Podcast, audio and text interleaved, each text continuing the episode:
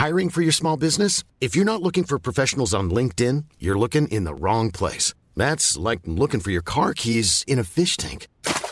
LinkedIn helps you hire professionals you can't find anywhere else, even those who aren't actively searching for a new job but might be open to the perfect role. In a given month, over 70% of LinkedIn users don't even visit other leading job sites. So start looking in the right place. With LinkedIn, you can hire professionals like a professional. Post your free job on linkedin.com slash people today. Ahora inicia A la Una con Salvador García Soto. A la Una. Donde la información fluye, el análisis se explica y la radio te acompaña.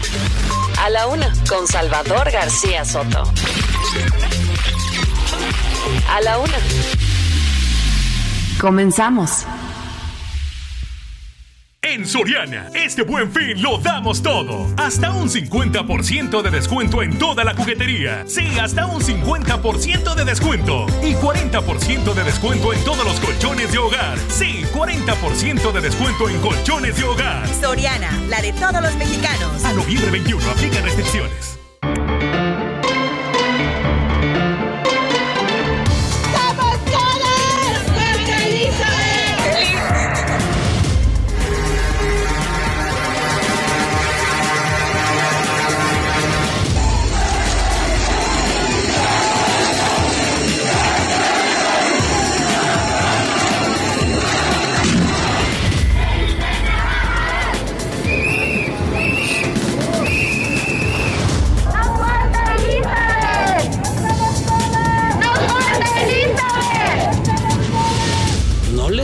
Tanto poder al presidente, porque se va a volver dictador. Ay, nanita.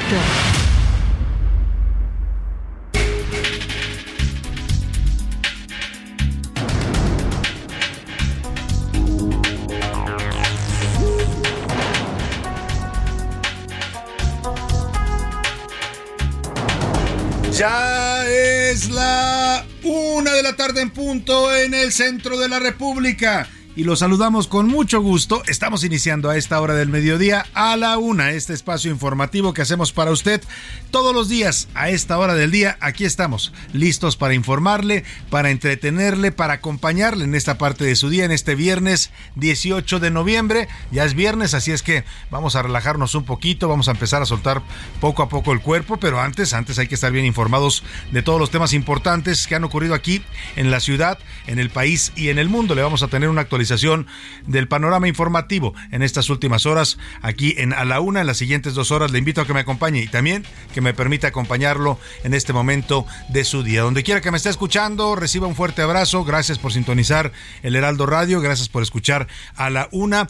Vamos a saludar con gusto a toda la República Mexicana que nos sintoniza eh, desde Tijuana, Baja California, hasta Tuxtla Gutiérrez, Chiapas. También estamos en Monterrey, Nuevo León, en Guadalajara, Jalisco, en la comarca lagunera, en Oaxaca capital, también en el istmo de Tehuantepec, allá también en el estado de Oaxaca, en Tampico, Tamaulipas, allá en el Golfo, en Tuxtla Gutiérrez, Chiapas, en Chilpancingo, Guerrero, y también a toda la gente que nos sintoniza en la Unión Americana. Saludamos a las ciudades de McAllen, de Brownsville, de San Antonio, de Huntsville, eh, allá también en Texas, las cuatro son tejanas, y también en eh, Chicago, Illinois, allá en Airville, Chicago, en la zona de los Grandes Lagos. Saludamos a toda la gente que nos sintoniza. Un viernes movido, un viernes movido aquí en la Ciudad de México, también con algo de tráfico, 22 grados centígrados la temperatura. Y vamos a tenerle, le decía, la información más importante. Deseo que el viernes, que este día vaya marchando bien para usted, que se vayan cumpliendo todos sus objetivos, sus tareas, sus pendientes, todo lo que tenga que usted resolver en este día se le resuelva positivamente. Y si hay algún contratiempo, algún problema, algún obstáculo, ánimo, ánimo que nos queda todavía la mitad del día y lo que resta del fin de semana para resolver cualquier situación adversa. Ahora sí vamos a la información que le tengo preparada en este programa. Caos, caos en pleno inicio de puente. Estamos ya iniciando el puente. Muchos van a tener puente el próximo lunes. El, pues, el paso express de Cuernavaca está bloqueado. Escuche usted. Desde las 9 de la mañana miles de automovilistas llevan horas varados en esta vía. Qué cosa tan terrible. En este país nos estamos volviendo caóticos. Yo respeto mucho los derechos de la manifestación de cada quien, pero eso de bloquear una autopista, eh, no sé cuál sea la demanda, ya le voy a informar, pero bueno, en fin, vaya situación la que se están encontrando los que quisieron ganarle al puente y salir con tiempo, pues están varados ahí en la autopista México-Cuernavaca. Y arrancan. El buen fin comenzó este viernes. Miles de establecimientos se unieron a este evento con ofertas que buscan recaudar 195 mil millones de pesos. Póngase abusado, póngase abusado para que no abusen de usted con los descuentos, las ofertas, las promociones. Hay que exigir, si le van a dar un descuento, que sea real, ¿no? No que le inventen meses sin intereses y cosas de este tipo que la verdad no ayudan en gran cosa son una opción, pero no conviene en estos momentos embarcarse con deudas que uno no pueda después pagar el crédito, está muy caro. Así es que vamos a estarle dando todos los detalles y vamos a platicar con los empresarios que están promoviendo este buen fin con los comerciantes. Y la, el síndrome de la chimoltrufia ya le dio al presidente López Obrador pidió que hubiera una avalancha de votos para su partido en el 2024. Bueno, ya el PAN y el PRD y otros partidos, el PRI también están amenazando con demanda, denunciarlo por actos anticipados de campaña. Esto de pedir el voto, pues es un acto anticipado de campaña y más viniendo del presidente. Bueno, pues hoy dijo que no, que lo malinterpretaron, que no quiso decir eso. Ya hay recursos que están preparando los partidos ante este llamado del presidente para que le manden una avalancha de votos a su partido Morena. Y a fondo, la Fiscalía General de la República va a traer el caso del desplome del helicóptero en el que falleció el secretario de Seguridad Pública de Aguascalientes y sus colaboradores, el señor Porfirio Sánchez Mendoza. Lo va a traer la Fiscalía General, pues para definir si se trató de un accidente o si, como dicen testigos que presenciaron en el momento del desplome, hubo disparos que provocaron la caída de esta aeronave oficial allá en Aguascalientes. En el entretenimiento, anoche se entregaron los Latin Grammys Award y una de las grandes ganadoras de la noche fue la señora señorita Rosalía, esta cantante española que es un fenómeno en todo el mundo. Vamos a estar escuchando también por ahí algo de música de ella que hemos estado escuchándola esta semana con eh, su flamenco moderno, ¿no? Su flamenco ya un poco más influenciado por ritmos urbanos. Ayer fue una de las grandes ganadoras, pero también hubo muchas otras, ¿eh? muchos artistas que nos va a contar, cantantes que nos va a contar contar ahí Arriaga quiénes fueron los galardonados en este tema. También Jorge Drexler, algunos otros que ganaron premios importantes. Y rueda el balón en los deportes entre señalamientos de amaña, amañamiento del primer partido y polémicas por la venta de cerveza. Oigan, no van a poder vender cerveza en los estadios de Qatar bueno, no habrá ni una gota de alcohol dentro del estadio, ni siquiera en los alrededores. O sea, van a ser los establecimientos donde usted se puede echar una cerveza antes o después del partido, van a estar incluso alejados del estadio. Esto por disposiciones de este país que tiene un gobierno islámico y que es muy estricto en el consumo del alcohol. Así es que yo no sé a qué les va a saber a los que van allá al mundial, sobre todo a los mexicanos, un partido sin cerveza, ¿no? No, porque no se puede. ¿eh? Ojalá no haya algún mexicano que se quiera pasar de vivo y lleve la cerveza escondida en algún alguna ánfora o algo porque lo van a tener, lo van a multar y seguramente lo pueden hasta detener. Y vamos también sobre hablar sobre Carlos Ansores, que se coronó campeón mundial de Taekwondo en la categoría de 87 kilos. Oiga, tres campeones de Taekwondo está teniendo México en este campeonato mundial que se lleva a cabo en Guadalajara. ¿eh? Ya estaban Leslie Soltero y Daniela Sousa, estas dos jovencitas, y ahora se suma este chico, eh, el señor Carlos Sansores, que gana también campeonato en la categoría de los 87 kilos. Nos va a contar de todo esto Oscar Mota.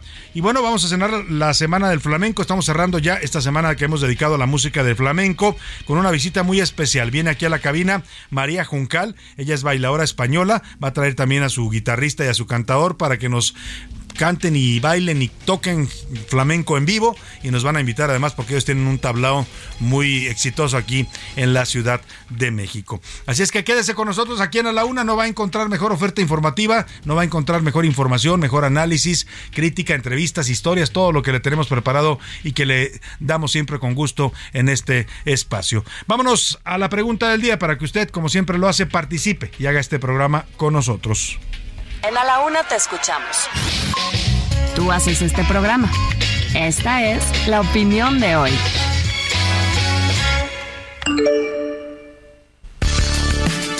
Una de la tarde con ocho minutos y vamos a las preguntas. Le tengo tres temas preparados para este viernes para que usted opine, comente, debata, nos dé sus puntos de vista sobre asuntos de la agenda pública del país. El primero de ellos tiene que ver con esta decisión que tomaron el PRI, el PAN y el PRD de tratar de revivir la Alianza Va por México. La habían declarado en una especie de stand-by, en un impasse, en suspensión, así dijeron, por después de que Alito Moreno se alió a Morena y aprobaron las reformas militares, pero ahora pues dicen que la conveniencia y el pragmatismo mandan, ¿no? En los partidos políticos así es y como van a necesitan ir unidos en el Estado de México y en Coahuila, pues ya están negociando revivir esta alianza. Le quiero preguntar si usted cree ¿Usted cree que esta alianza de Va por México va a sobrevivir y va a ser más fuerte, que llegue incluso al 2024? ¿Y cómo ve, en todo caso, que la revivan el PRI, el PAN y el PRD en el Estado de México y en Coahuila?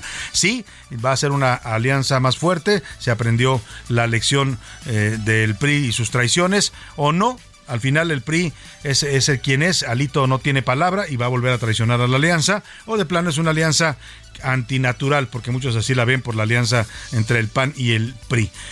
Oiga, y la otra pregunta, para la marcha del 27 de noviembre, que por cierto ya están con todo, ¿eh? están llamando, mandando cartas a sindicatos, a gobernadores, a que traigan, que le metan duro al acarreo para que se llene la marcha del presidente. Bueno, pues en esta marcha ya, ya le habíamos contado que había otras dos organizaciones que reclamaban tener preferencia en el tiempo, porque ellos pidieron permiso con, con más tiempo en el Zócalo. Uno de ellos era la Marea Verde, un colectivo feminista que iba a hacer una marcha, una manifestación para exigir justicia para los desaparecidos en México. Venían gente de toda la República, y el otro es Frena, este Frente Nacional Anti-AMLO.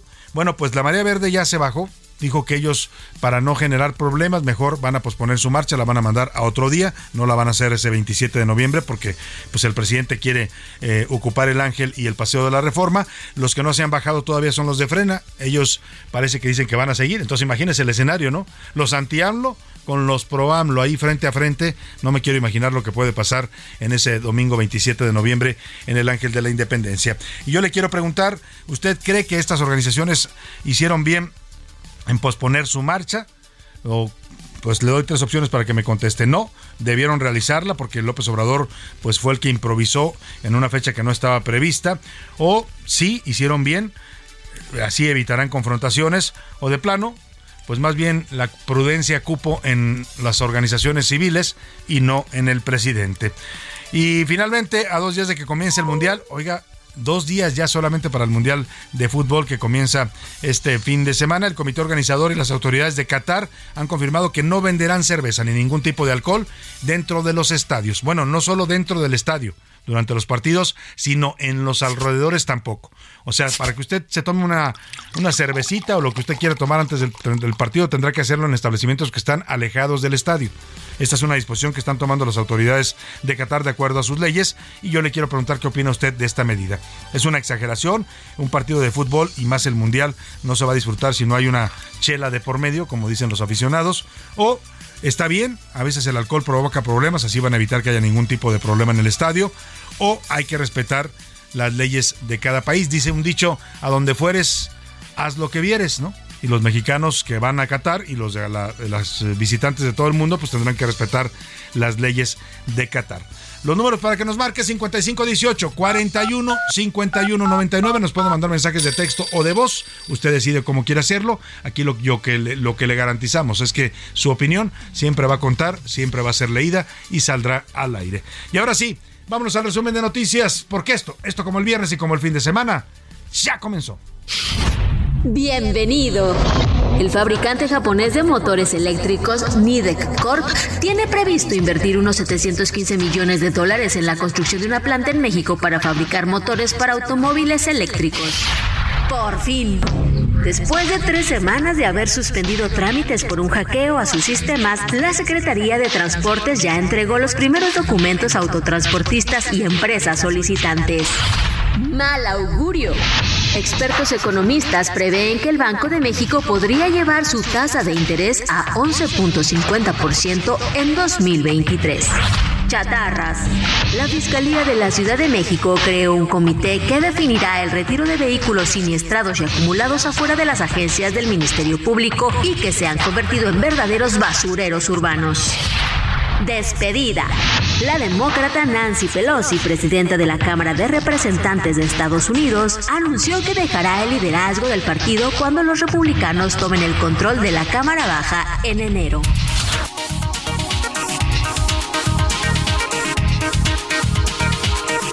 Una de la tarde con 14 minutos y nos vamos a la información en este viernes. Hoy ya le decía que es puente este fin de semana, es fin de semana largo, fin de semana de puente por el 20 eh, de noviembre, el día de la Revolución Mexicana. El lunes no habrá clases, no habrá actividades, va a ser día de asueto para muchos mexicanos. Nosotros, como siempre, ya sabe, aquí estaremos informándole.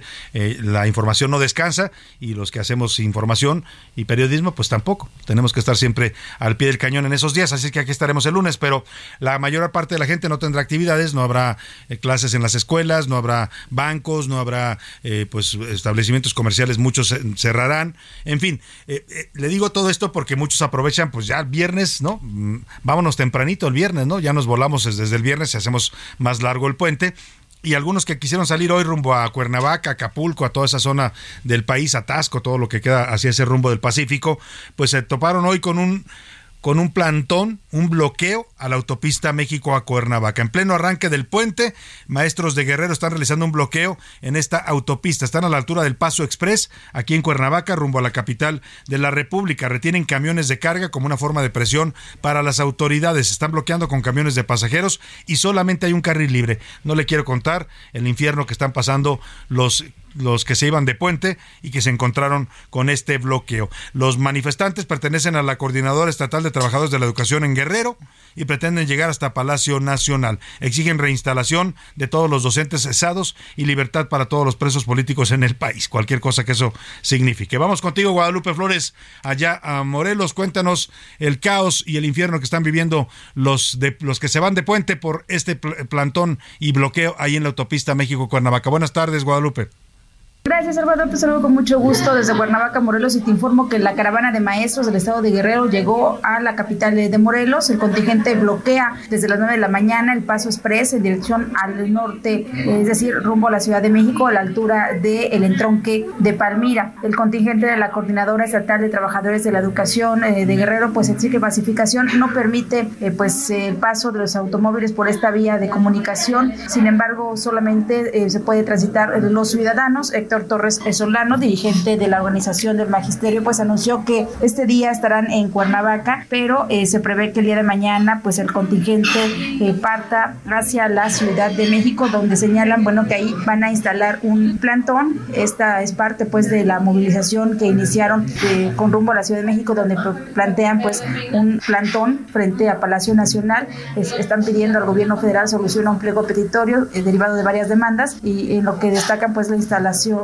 eh, de una mesa de trabajo con el presidente Andrés Manuel López Obrador. La información desde Guanajuato, Morelos. Agradezco. Vamos a a estar pendientes de este plantón y vaya afectación en pleno arranque de puente ahí en la autopista México-Cuernavaca. Tómelo en cuenta si usted pensaba salir en estos momentos ya de paseo el fin de semana a esa parte en esa carretera, pues yo que usted mejor me esperaría, ¿no? Me esperaría un momento a que se desbloquee todo eso. No tiene caso que vaya pues a, hacer filas ahí, estar esperando desesperado en la carretera porque no puede avanzar. Te agradezco el reporte, Guadalupe, y estamos pendientes contigo. Vamos a escuchar parte de esta protesta allá en pues en esta en esta carretera carretera México-Cuernavaca. Le decía que la demanda es de maestros que piden reinstalación y liberación de presos políticos. Bueno, ya aparecen a veces demandas como de cajón, ¿no? Como que ya las traen ahí en, eh, ya muy hechas y nomás las van repitiendo para hacer afectaciones a los mexicanos. Pero este sector, eh, Héctor Torres, es uno de los líderes de esta manifestación de los maestros de Guerrero que tienen bloqueada la autopista México-Cuernavaca. Escuchemos qué dice.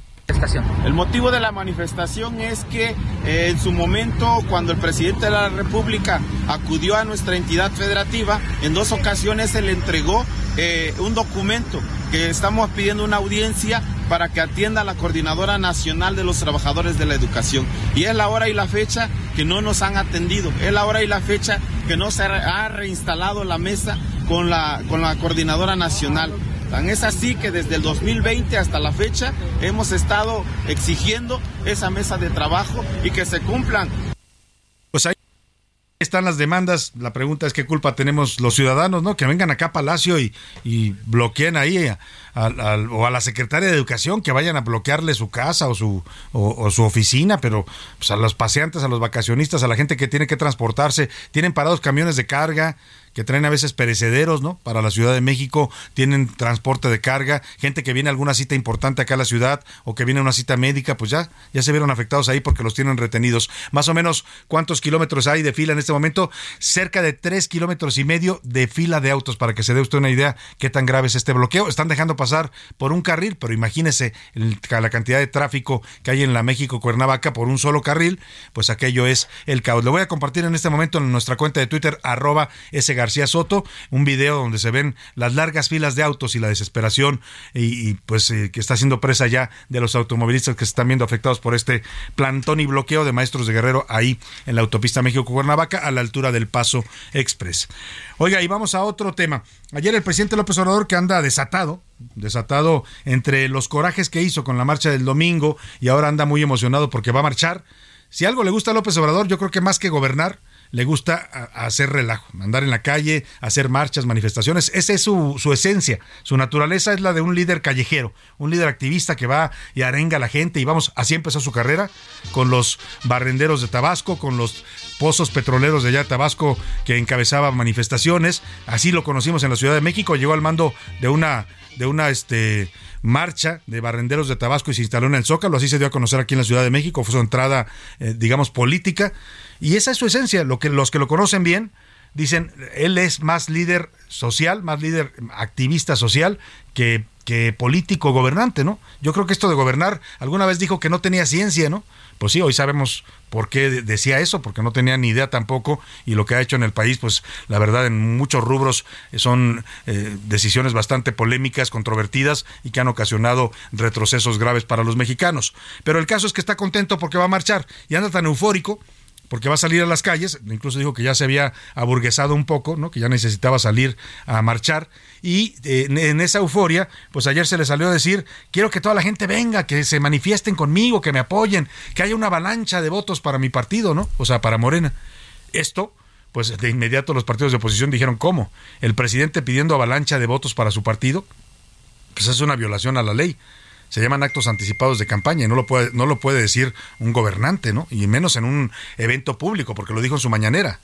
Es un evento pagado con recursos públicos, es un horario laboral y el presidente tiene prohibido hacer proselitismo político. El presidente y cualquier funcionario, la ley dice que no pueden hacer proselitismo ni con recursos públicos ni en horarios laborales pues entonces los, la mayoría de los partidos de oposición dijeron, ah, entonces vamos a demandarlo. Prepararon denuncias, amenazaron con denunciarlo ante el INE por actos anticipados de campaña y hoy el presidente se tuvo que, pues, desdecir.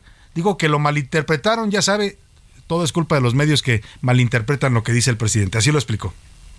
Aprovecho para decirle a la gente que a lo mejor ya después no voy a poder hablar de estas cosas cuando ya vengan las campañas. No solo votes por el presidente o por la presidenta, si quieres que haya una transformación o se mantenga la transformación, apóyale también votando por los candidatos al Congreso hacia adelante.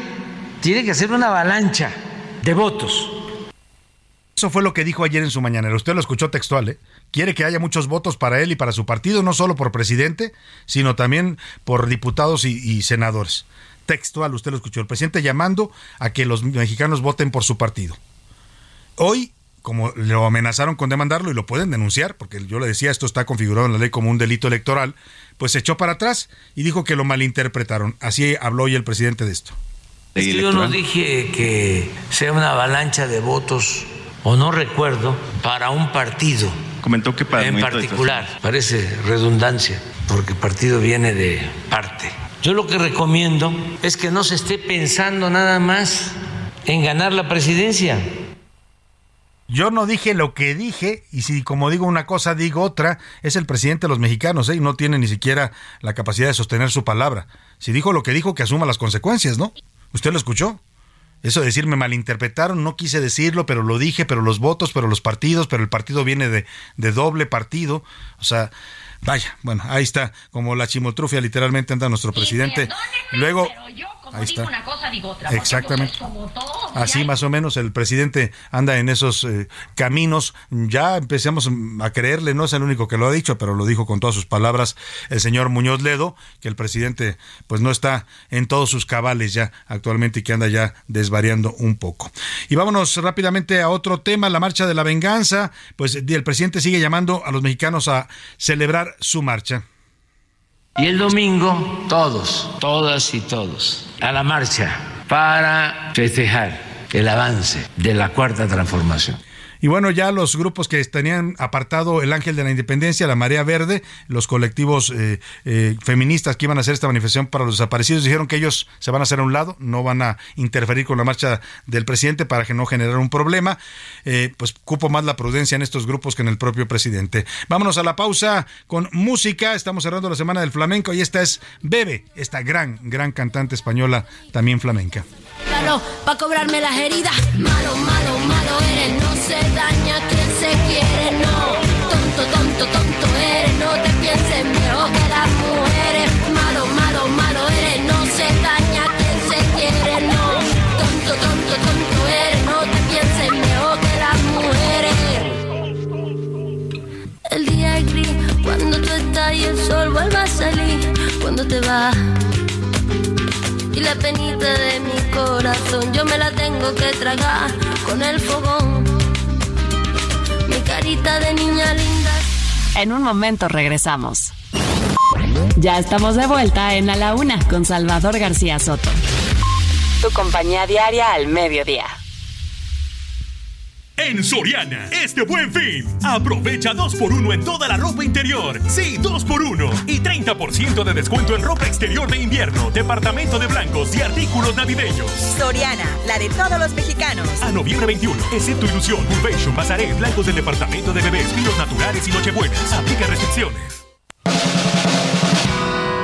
La rima de Valdés.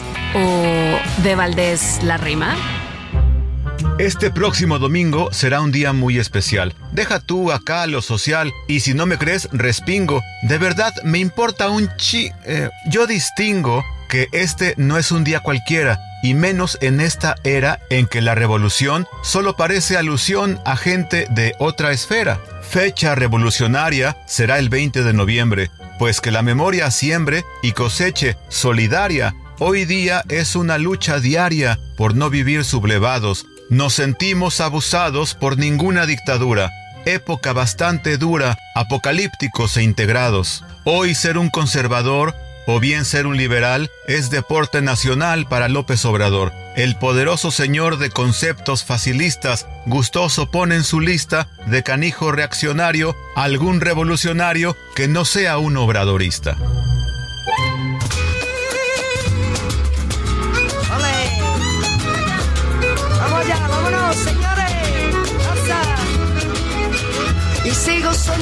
Sé lo que quiero. Aquí sigo cantando y bailando al compás. Que tú eres lo último, también lo primero. Tú serás mi principio, también mi final. Amor, si tú me lo pides, yo te bajo el cielo. Si quieres la luna, yo te traigo el mar que voy a llevarte a ese rincón perfecto. Cómo llenarte de felicidad. Ay, ay, ay, sí, sí, sí, sí, que lo que quiero que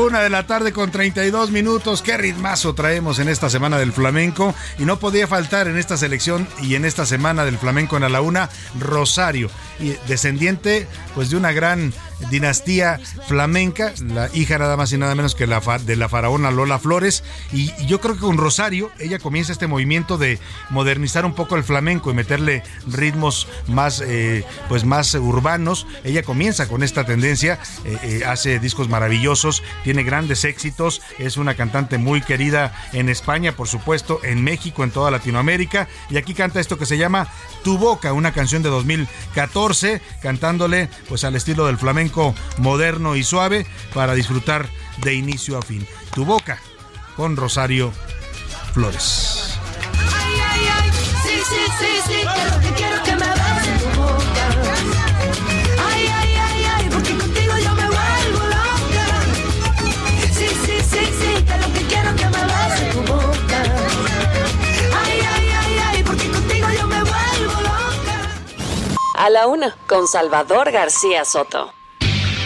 Una de la tarde con 33 minutos y antes de irme a la pausa le estaba contando que el presidente López Obrador pues sigue llamando a que eh, la gente venga a su marcha y no solo el presidente, ¿eh? ya activaron todo un, toda una estructura de poder como se esperaba, pero no solo los gobernadores, los alcaldes, eh, la jefa de gobierno Claudia Sheinbaum están movilizando gente para traerle al presidente y llenarle la marcha, que el presidente sienta que todo el mundo lo quiere mucho y que lo apoyan. Es un poco lo que vamos a ver el, el domingo, sino también se están activando los resortes. Mire, el corporativismo político fue propio de la época del PRI, pero parece que regresó con López Obrador. Hay sindicatos como el Sindicato Mexicano de Electricistas que están llamando a través de comunicados a todos sus agremiados a que salgan a marchar el domingo 27 para apoyar a López Obrador. Mil Ramírez nos platica.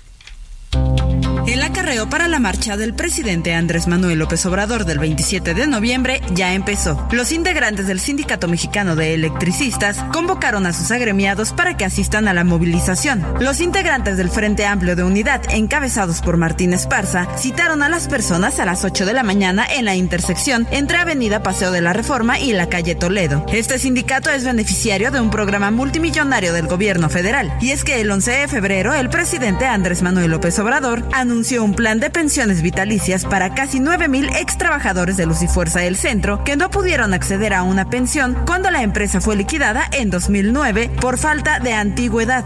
Se trata de 1.458 millones de pesos durante el primer año que serán destinados desde el erario público para la compensación de estos trabajadores. Mientras tanto, organizaciones no gubernamentales que marcharían ese día para exigir justicia por las personas desaparecidas en México cambiaron la fecha de su movilización para a la una con Salvador García Soto, Milka Ramírez.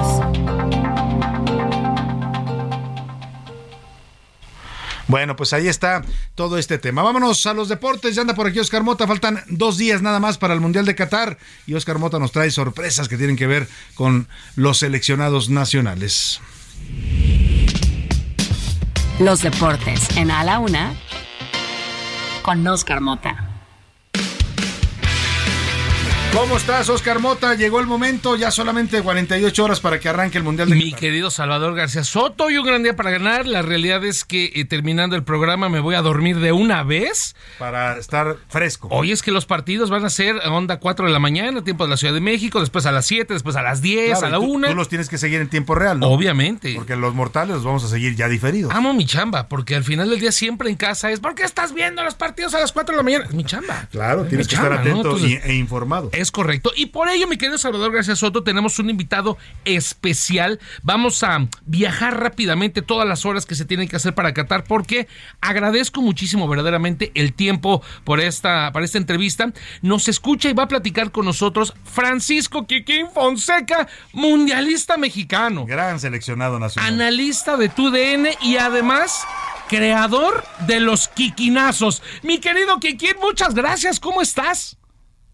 ¿Qué pasó, figuras? Qué gusto saludarlos. Bien, bien, todo muy bien acá en, en Doha. Son 10.30 y 37 de la noche. Hay que empezar a chambear, ya lo dijeron ustedes acá con, con tu DN. Y también con muchas ganas, como ustedes, de que empiecen los partidos. Los de México no van a ser a las 4 de la mañana. México tiene privilegios, Ajá, señores, sí. por, por, por llevar o por traer tanta gente al Mundial. México jugará a las 10 y a la 1. Están sabrosos, pero bueno.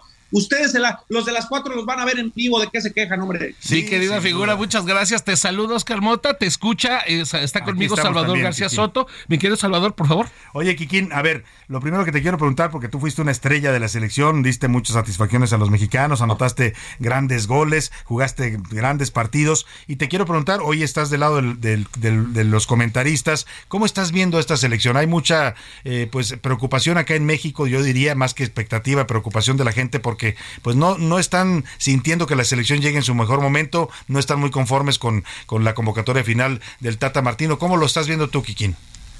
Eh, así lo sentimos todos, eh, en El Salvador. eh, tenemos muchas dudas, hay, hay preocupación, sí, porque la selección, no tan solo el último partido contra Suecia perdió y no jugó bien, no. tiene año y medio sin jugar bien la selección. Por eso estamos preocupados, por eso es la incertidumbre de saber qué va a pasar. Yo sé eh, y me tocó jugar al mundial. Sé que ahora es borrón y cuenta nueva, que el mundial se cuece aparte, que los jugadores se van a motivar, van a, van a estar en concentración máxima, van a dejar la última gota de sudor por la camiseta, por nuestro país. Eh, eso espero, tengo la esperanza, tengo fe de que todo va a cambiar, pero futbolísticamente, si nos, si nos basamos, eh, analizamos nada más el último año y medio de la selección, los pronósticos no son muy favorables. Ojalá nos sorprendan a todos. Ojalá, ojalá, verdaderamente. Pero bueno, desde acá ya tenemos nuestras veladoras, querido Kikín. Nos gustaría que nos platicaras, por favor, cómo es el ambiente allá en Qatar. hay mucho dudas con respecto, pues obviamente a reglas, al ambiente, al calor, ¿no? Sobre todo este tipo de detalles. ¿Cómo, cómo estás viviendo tú esta aventura que, vas a iniciar con tu DN? Mira, hay muchos mitos eh, de verdad, de que uno, uno los escuchaba y, y, lo sabíamos, nos enterábamos cuando, cuando yo estaba en México, ¿no? Cuando no llegaba para acá. Calor sí hace, sí hace soportable en las mañanas, en la noche refresca a gusto. Eh, los partidos acá tarde, noche van a estar muy a gusto. En el día, bueno, sí, de repente, de, repente quema un poquito. Y yo nunca he visto una situación en cuanto a reglas, en cuanto a ley, eh, exagerada. Esa es la realidad. Está, la gente es muy amable, la gente es muy relajada, está todo muy limpio, muy organizado. Falta, falta mucha afición por llegar, obviamente. Quiero ver, por ejemplo, si el metro, que es nuevo, vamos a ver cuando llegue toda la afición de todos lados, de todos los equipos, esperemos no se colapse, por ejemplo, ¿no? Pero eh, hasta el dea de hoy, la verdad, la experiencia ha sido maravillosa. Nadie, nadie se mete contigo, puedes eh, eh, ir grabando y, nadie me ha dicho nada. O sea, respetándolos, mientras no, salgas o no hagas cosas, pues que en cualquier eh, lado, en cualquier país, pues son, son en contra de la ley. Todo, todo está a gusto, todo está agradable. Dicen que las mujeres que no podían vestirse de una manera. Yo he visto muchas mujeres, muchos turistas, me imagino, que están vestidas normal, como si estuvieran en su país y nadie les dice nada eh, veo en la explanada, en el mercado, la afición ya llegó mucha de Marruecos, de Túnez, brincando, saltando, con música, todo. Nadie les dice nada. O sea, creo, creo que se ha exagerado mucho en, lo que se ha dicho de, este, de este país, de Doha, del Mundial. Eh, el alcohol, pues ya sabemos que no habrá, pero hay zonas donde hay alcohol. En el FanFest venderán alcohol, hay restaurantes, hay lugares de fiesta donde, donde hay alcohol, pero pues yo creo que todo, lo que quieren es que todo esté controlado, que no salga de control, pero creo que son mucho más los mitos. Claro, pues a, los mexicanos les va a costar trabajo echarse un partido sin su, sin chela fría, pero pues tendrán que adaptarse, Kikín. Yo te quiero preguntar, tú que viste ese momento, eh, ¿cómo es para los futbolistas, para los seleccionados mexicanos que ya están allí en Qatar esperando su debut el próximo martes? ¿Cómo son estos momentos previos, el, el nervio, qué se siente estar esperando ya pues que empiece una fiesta tan grande? Muchos de los seleccionados son, es su primer mundial. ¿Cómo recuerdas ese momento tú? No, bueno, con muchas ganas de que empezara ya, ¿no? Con, con esa, esa adrenalina ya a tope, de saber que estás en un mundial, pensar todos los días eh, en que todo salga bien, que no hayas lesionados, en que estás eh, cumpliendo un sueño a lo mejor desde niño, que estás representando a tu país, que eso se me pone la piel chinita, ¿no? De que vas a escuchar el himno y que vas a entregar lo máximo. El futbolista de verdad lo, lo, lo vive previo con mucha intensidad, con mucha adrenalina, con mucho deseo eh, de que ya empiece el partido, ¿no? Y, creo que así están. Y, también, como te lo decía, el futbolista mexicano, y creo que de todas las elecciones, ya está olvidando todo lo que sucedió atrás, ya está en, eh, eh, en, el torneo máximo que puede aspirar, creo que un futbolista, de jugar un mundial, representar a tu país. Entonces dejas todo atrás, te concentras, te enfocas en que todo salga bien. Y ahora sí, como se dice, rompértela eh, cada jugada y lo que te toque lo que te toque estar dentro del terreno de juego. Estoy seguro que así está todo el mundo. Kikín, por último, por favor, transmítenos justo a ese momento de Francisco Fonseca en el 2006 jugando su mundial, cómo vivió su mundial y cómo lo que sintió cuando anota su gol, que no es fácil. México anota muchos goles en mundiales y tú eres uno de los anotadores en mundiales. No, bueno, imagínate. Ahora sí que me volviste a poner la piel chinita porque mi familia estaba en el estadio. Bueno, en, todos los partidos que me tocó jugar 2006 estaba mi familia, mis padres en paz descanse. Eh, yo le pedía a Dios porque me había, me, había jugado contra, había jugado contra Irán y contra Angola y no había marcado. y, yo le decía a Dios todo, todo el tiempo, Dios mío, no me puedo ir de, un mundial, de este mundial, sin marcar un gol, sin, sin saber lo que se siente marcar un gol. Me toca marcarlo contra Portugal eh, aún así que íbamos perdiendo, fue el, 2-1, pues fui festejando a medio campo, ahí saltando, yo le daba gracias a Dios, era, vuelvo a repetir un poco, era como, Dios mío, me, me, me, diste la oportunidad, me diste este regalo de vida, Virgencita, mi familia, toda la gente que, que, ha pasado, que pasó eh, eh, y me ayudó en mi carrera, como cumplir lo que, lo que quería desde años y años, y el trabajo y la disciplina de años y años, y más con, con la playera de, tu selección, de mi selección, ¿no? Para mí, yo, yo no me la creía hasta, hasta ahora, ¿no? Y aparte, eh, perdimos el partido 2-1 y, y, me dieron el trofeo a mejor jugador del partido. Venga, bueno. Ahí tengo, tengo guardado ahí eh, el mejor jugador del partido y, metí un gol en ese, en ese contra Portugal. Ahí lo tengo guardado. Creo que me, comentaron ahí que nunca se lo habían dado a un jugador donde su selección había perdido. Entonces, eh, para mí, para mí fue algo, algo sensacional, inolvidable, que obviamente pues me lo llevaré hasta que Dios me deje estar en esta vida. Pues me lo llevaré hasta el cielo, hasta el cielo, hasta, donde hasta que México sea campeón, o sea, este, este torneo. Francisco Quiquín Fonseca, gracias de verdad por compartir tus memorias con nosotros, tu sentimiento en este momento, tu punto de vista ahora también como analista del fútbol. Te agradecemos mucho, te deseamos todo el éxito también en esta cobertura que estás realizando. Gracias, figura.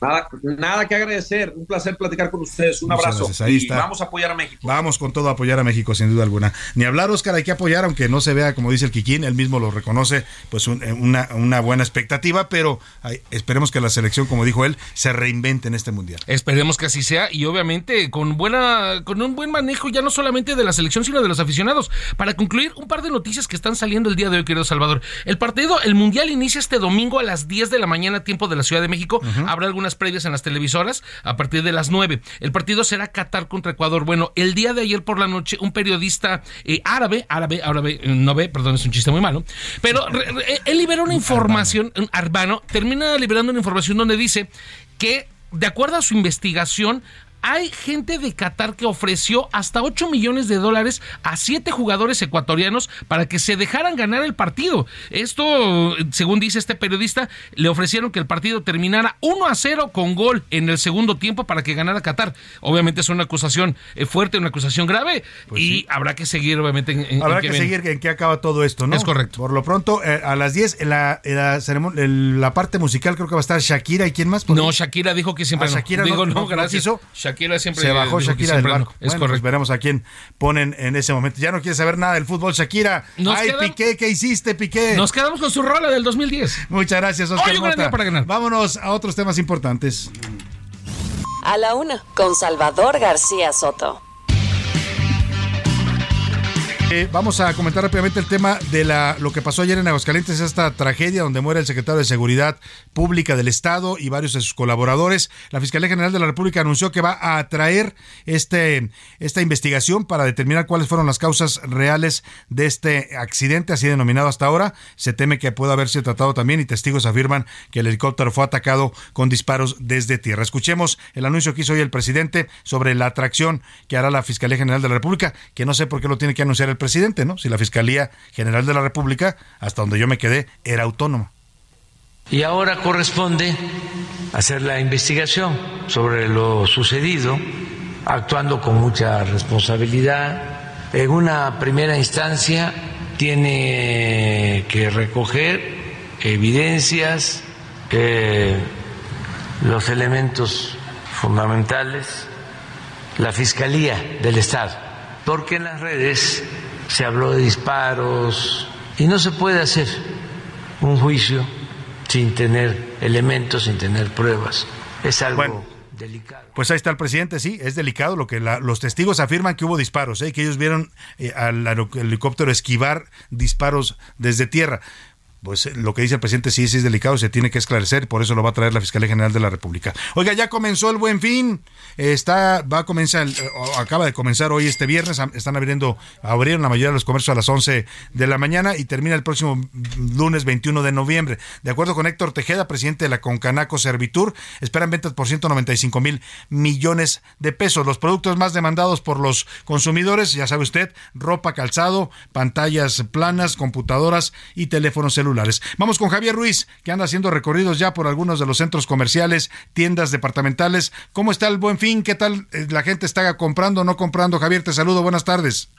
Hola Salvador, ¿qué tal? Excelente mañana. Pues Salvador, hay que mencionarlo, a comparación de otros años, pues desafortunadamente la gente sí está comprando menos y esto pues dicen ellos que les ha pegado la inflación, a pesar de que hay ofertas buenas, principalmente como lo mencionas en pantallas o en ropa, calzado, pues sí ha sido complicado, sin embargo sí hemos observado también algunas eh, personas que desde muy temprano principalmente han atendido a, tiendas de conveniencia, han acudido principalmente a comprar pantallas porque sí las han encontrado prácticamente pues en un 10, 15% y pues prácticamente también mencionar que les han dado muchas facilidades para podérselas eh, llevar con meses sin intereses.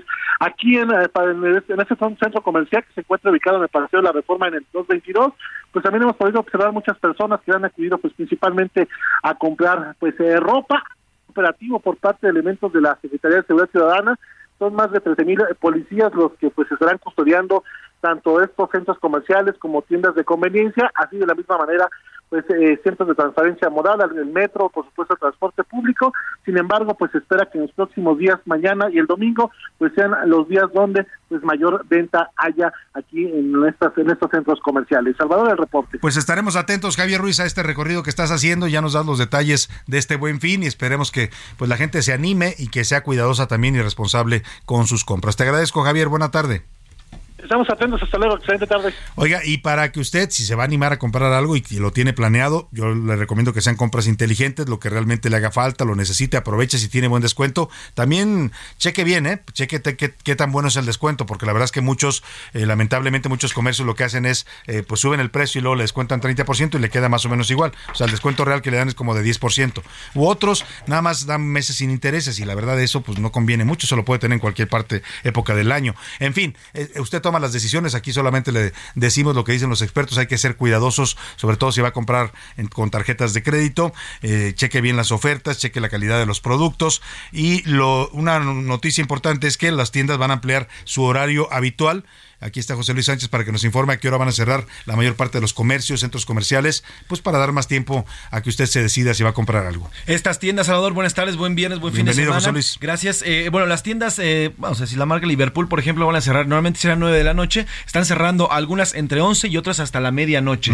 Así que usted va a poder hacer las compras eh, hasta Eso es bueno porque si tú terminas de trabajar a las 10, pues puedes llegar todavía a ver qué ves, ¿no? Exacto. Como nosotros salimos a las 11 de la noche. Nos, nos queda una horita para ir a pegarle a la tarjeta, ¿no? Pero usted, pero usted puede hacerlo también las compras en sus sitios de internet que están 24/7. Usted también puede encontrar no solamente También hay ofertas en las compras online. Las ¿eh? ofertas online, exactamente. Y están buenas, ¿eh? ya vi yo ahí en, en Amazon y hay buenos descuentos. Exactamente, Amazon y estas eh, plataformas digitales también tienen buenos descuentos. Otras tiendas, las del Palacio de Hierro, también están en un tenor de cerrar entre 11 y 1 de la mañana, Salvador, algunas tiendas dependiendo de la zona en la que se encuentran. Oye, y a la gente le encantan las ventas nocturnas, ¿no? Si te has fijado, cuando hacen ventas nocturnas esas tiendas, hay montones de gente comprando y comprando. Es que, ¿sabes qué, Salvador? Sales, no hay tanto tráfico y es una forma como de te relajas un poco. Caminas, no te preocupas tanto, no hay tanto, eh, vamos, Tanta gente, no tanto movimiento. Exactamente. Bueno, pues así están las ondas y usted puede comprarlo también en internet, Salvador. Y ya que anda por aquí José Luis Sánchez, vámonos a algo de último minuto. Último minuto en A la Una, con Salvador García Soto.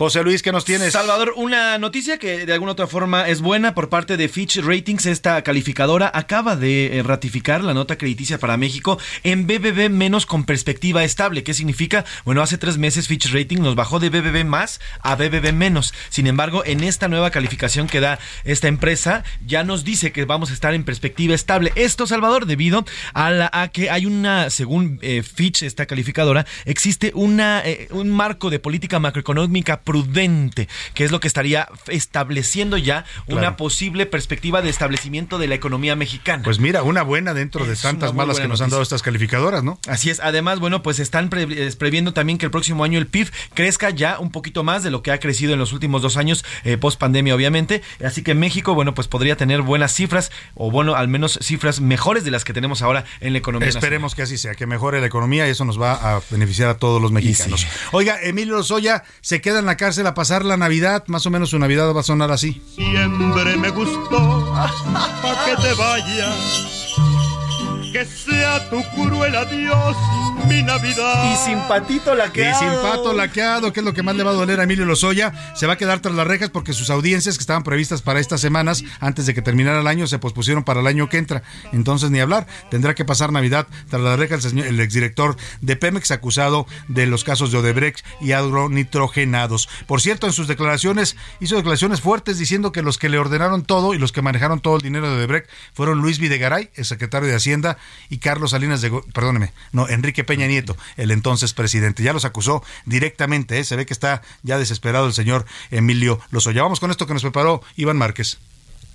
Así es, la defensa de Emilio Lozoya acusó al expresidente Enrique Peña Nieto, así como al exsecretario de Hacienda y Crédito Público Luis Videgaray, de haber gestionado recursos ilícitos de Odebrecht en la campaña del 2012. Fue a través de un comunicado de la defensa de Emilio Lozoya, donde detallaron que la denuncia presentada por Lozoya ante la Fiscalía General de la República están las pruebas respectivas que sustentan la acusación. A su vez, refieren que Emilio Lozoya fue secretario de Asuntos Internacionales durante el 2012 y no secretario de Finanzas. Además, señalan directamente a Videgaray porque en ese entonces encabezó las operaciones financieras del PRI. Salvador, recordar que las audiencias intermedias del exdirector de Pemex por el caso agronitrogenados y Odebrecht se realizarán el 2 y 17 de enero respectivamente. La defensa de Lozoya espera que se revise a detalle las últimas pruebas para acordar un convenio reparatorio de Bueno, pues ahí está, acusó ya a Peña Nieto y a Videgaray. Vamos a la pausa con la descendencia de Lola Flores, es Lolita y Antonio González Pescadilla cantando eso que se llama El Meneito. La gente está comentando, personaje muy raro, siempre se está colando, no hay forma de aguantarlo. Y le dicen, ven, ven y come, ven y come. En un momento regresamos. Ya estamos de vuelta en A la Una con Salvador García Soto. Tu compañía diaria al mediodía. En Soriana, este buen fin lo damos todo. 3x2 en todos los vinos y licores. Sí, 3x2 en vinos y licores. Y consola Xbox Series S a solo 4,990 pesos. Soriana, la de todos los mexicanos. A noviembre 21, excepto Casa Madero, Juguete, Mueble, Casa Dragones, Don Julio, Macallan y Gran Mar. Aplica restricciones. Evita el exceso. Heraldo Televisión, ahora también por Sky HD. Toda la programación de Heraldo Televisión a través del canal 161 de Sky HD. Noticias, deportes, entretenimiento, gastronomía y mucho más. Heraldo Televisión, en todo el país, ahora también por Sky HD.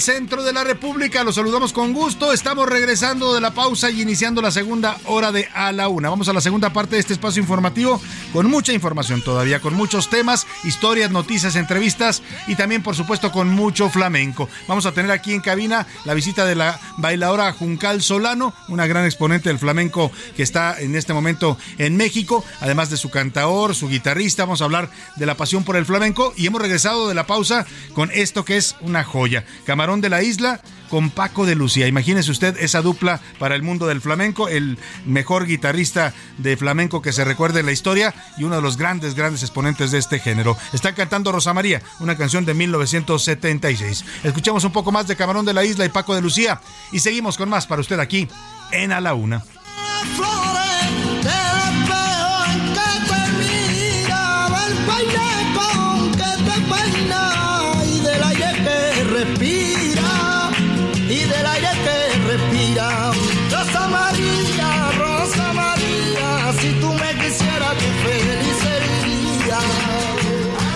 Y vámonos, vámonos a los temas que le tenemos preparados en esta segunda hora. Vamos a estar conversando, ya le decía, con la bailadora Juncal Solano, que además tiene una propuesta muy interesante en este mundo del flamenco. Tiene un tablao aquí en la Ciudad de México, donde usted puede ver este espectáculo, este arte del flamenco todas las noches en la colonia Roma. Ahora le vamos a pedir todos los detalles. Por lo pronto, como siempre a esta hora del día, lo más importante es escucharlo a usted, escuchar sus opiniones y comentarios sobre las preguntas que le formulamos. Hablamos de la marcha de López Obrador y de cómo pues fueron más prudentes algunas organizaciones que habían dicho que ellos ya tenían reservado el ángel para esa fecha, ya decidieron pues que se van a hacer un lado, van a dejarle libre el escenario al presidente. ¿Qué piensa usted de esto, de que haya habido más prudencia en las organizaciones civiles que en el presidente? Preguntamos también sobre la no venta de cerveza ni de alcohol en los estadios del Mundial de Qatar por una disposición que toma el gobierno de ese país. Y bueno, preguntas que usted nos hace favor de responder todos los días y se lo agradecemos. Es momento de preguntar en este espacio, ¿qué dice el público?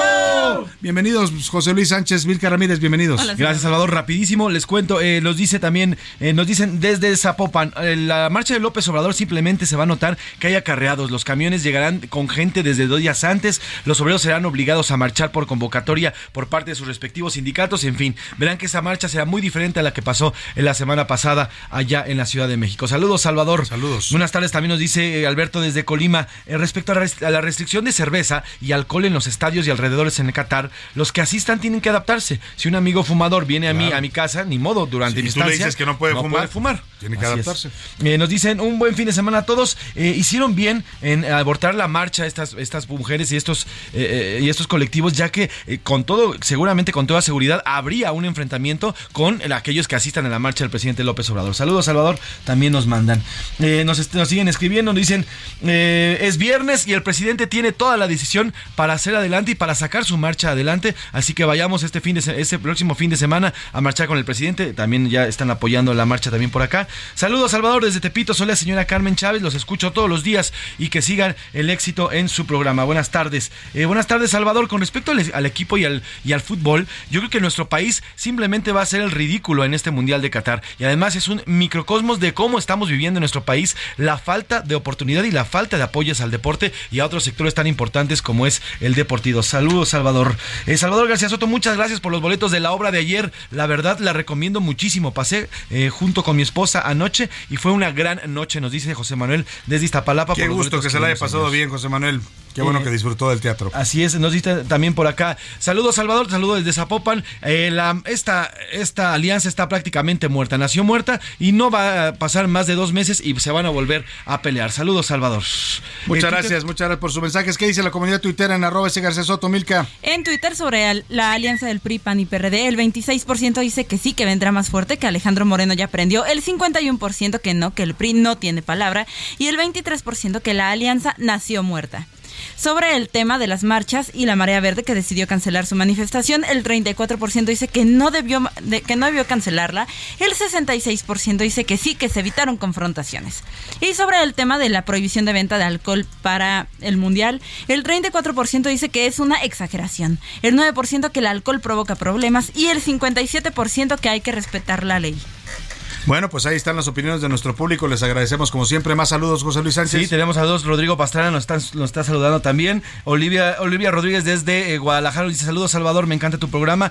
Eh, a ver, que hagan marchas también en todos los estados, que no nada más lo hagan en la Ciudad de México. Nos escriben también por acá. Y bueno, nos siguen llegando más y más mensajes. No les dé ideas porque sí lo hacen, ¿eh? Y lo pueden hacer, pero además porque tienen, gobiernan 22 estados. No, no dudo que también vaya a haber expresiones en algunos estados, pero eh, yo creo que más bien el presidente lo que está convocando a toda su estructura política, a los gobernadores, a los alcaldes, a los sindicatos que lo apoyan, a las organizaciones que lo apoyan, es atraer a toda la gente aquí en la Ciudad de México. Yo le dije que la Ciudad de México tiene una importancia especial para López Obrador. Aquí nació el, personaje político que es López Obrador, aquí nació en la Ciudad de México, no se inició en Tabasco, pero él cobra relevancia aquí. Su, carrera despega cuando se convierte en dirigente nacional del PRD y también en jefe de gobierno de la Ciudad de México. Por eso quiere que, aquí se vea la fuerza, porque aquí es donde más lo, digamos, hicieron enojar cuando sacaron, mmm, cuando salió mucha gente espontáneamente a manifestarse en contra de su reforma política, incluso muchos interpretaron también pues que la jefa de gobierno Claudia Sheinbaum ya no tenía control sobre la ciudad, por eso quiere enseñar el músculo aquí. Muchas gracias, José Luis. Gracias, Salvador. Vámonos a otros temas importantes. A la una, con Salvador García Soto. Oiga, ayer por la tarde le dieron un doctorado honoris causa a Guillermo del Toro, este gran cineasta mexicano, pues que ha ganado premios Oscar, que ha sido reconocido en todo el mundo, que ha dirigido a grandes actores en todo el mundo. Eh, El doctorado honoris causa es importante, pues, sin duda siempre como reconocimiento y más si se lo otorga la máxima universidad que tenemos en México, que es la Universidad Nacional Autónoma de México. Le hicieron este reconocimiento con su toga y birrete y él habló después de haber sido reconocido por el rector de la UNAM y por todo el Consejo universitario que le entrega este doctorado honoris causa. Así lo comentó Guillermo del Toro. Creo que ahorita hay una noción de que la única pobreza posible en el horizonte es la material. Y la realidad es que la pobreza cultural y espiritual es igual de, de brutal a la larga. La abundancia cultural y espiritual de México está en manos de muchas gentes, de muchas instituciones, pero la UNAM está siempre ahí. Y es uno de sus principales deberes para mí. Uh, estamos en un momento muy oscuro para la ciencia, el conocimiento y la cultura. Negamos la ciencia, no queremos el conocimiento y creemos que la cultura es algo accesorio y superficial. Y la realidad es que el riesgo de un país sin cultura es como existir en un mundo sin reflejos vengan del agua o de un espejo, es el reflejo el que te hace tener identidad. Y la cultura y el arte son identidad.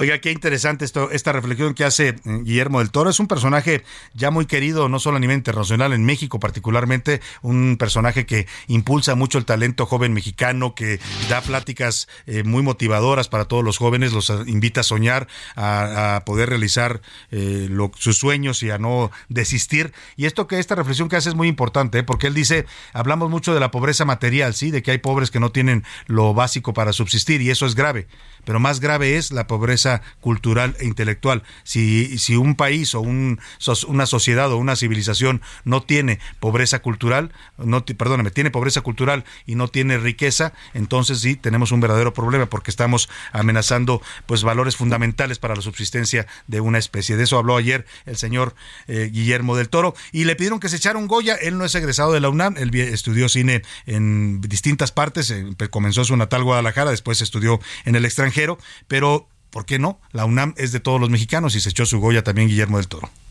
Chuca, chuca, chuca, Goya, y luego le preguntaron qué había sentido de echarse su primer Goya y esto fue lo que respondió. sí, es el primer Goya que hago en mi vida y los he oído, pero es la primera vez que me aviento uno. Nunca me había puesto capita ni gorro. Y la verdad es que mi temor era que no me quedaran, pero me quedaron bien. Por eso no desayuné ahora. Dije, para que cierre la capa. Es una sensación muy bonita recibir el honoris causa de la universidad, que es y ha sido siempre eh, una parte integral del alma de la cultura mexicana.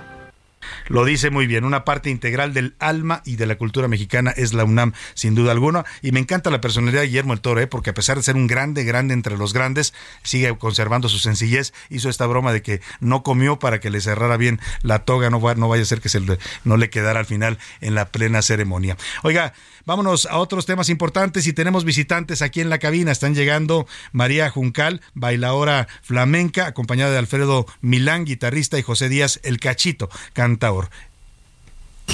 A la una, con Salvador García Soto.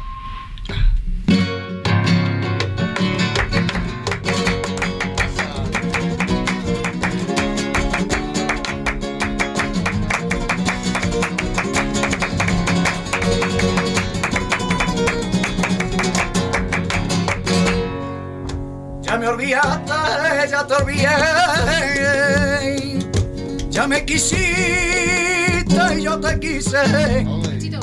Ya me quitaste, ya te olvidé. Que con el pago, que con el pago que me diste, con el mismo yo te pagué. Que con el pago que me diste, con el mismo yo te pagué. Tu corazón yo me he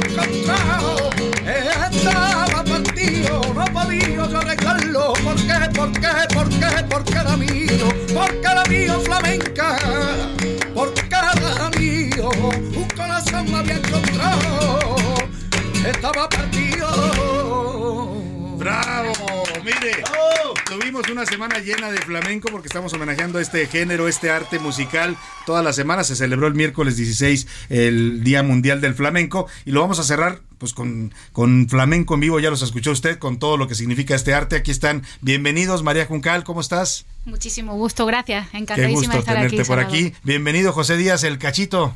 Mucho gusto, gracias por estar Qué, qué bella voz ¿eh? y qué bello sentimiento. Gracias. Y por supuesto, el guitarrista Alfredo Milán. Bienvenido también, Alfredo. Muchas gracias. Un gusto tenerlos aquí. Toda la semana hemos estado introduciendo a nuestro público, algunos seguramente ya lo conocían, otros lo están descubriendo, a este género y a este arte. Yo te quiero empezar preguntando, María Juncal, eh, ¿qué es el flamenco para ti? O sea, ¿cómo lo defines más allá de un género musical, de un arte, no sé, una forma de ver el mundo? ¿Cómo lo defines tú?